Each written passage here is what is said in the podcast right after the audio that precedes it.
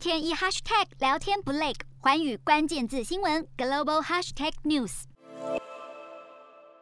社群媒体 Instagram 执行长莫瑟里八号出席美国国会听证会，而早在九月，《华尔街日报》就爆料，过去三年中，脸书内部一直在研究旗下的 Instagram 如何影响其数百万的年轻用户。并且发现 Instagram 对十多岁的女性族群影响特别深。虽然脸书官方随即出面反驳，但是这一份泄露的文件却在八号的听证会上不断被提起。而就在莫瑟里出席听证会前一天，Instagram 才宣布明年将首次为家长和监护人推出一款全新的工具来监督青少年使用 Instagram。不过，这项措施在听证会上仍然备受质疑。更有参议员大酸，美国的孩子们并非摇钱树，表示即使有这些新功能。Instagram 公司仍然不够重视用户的隐私和安全。莫里瑟则回应，Instagram 正在考虑采取其他措施来保护用户安全，包括明年第一季计划推出按照时间顺序排列贴文的选项。而即使面对听证会上的质疑，莫瑟里也表示，他不会完全放弃打造儿童版 Instagram 的计划。Hello，大家好，我是寰宇全世界的主持人何荣，常常跟大家分享国际观与国际新闻。但您知道为什么需要关注这些讯息吗？我和寰宇全世界节目制作人王克英将分享国际新闻的重要性以及如何爱上国际新闻。如果错过收听，还可以回听《幸福联合国》Podcast 哦。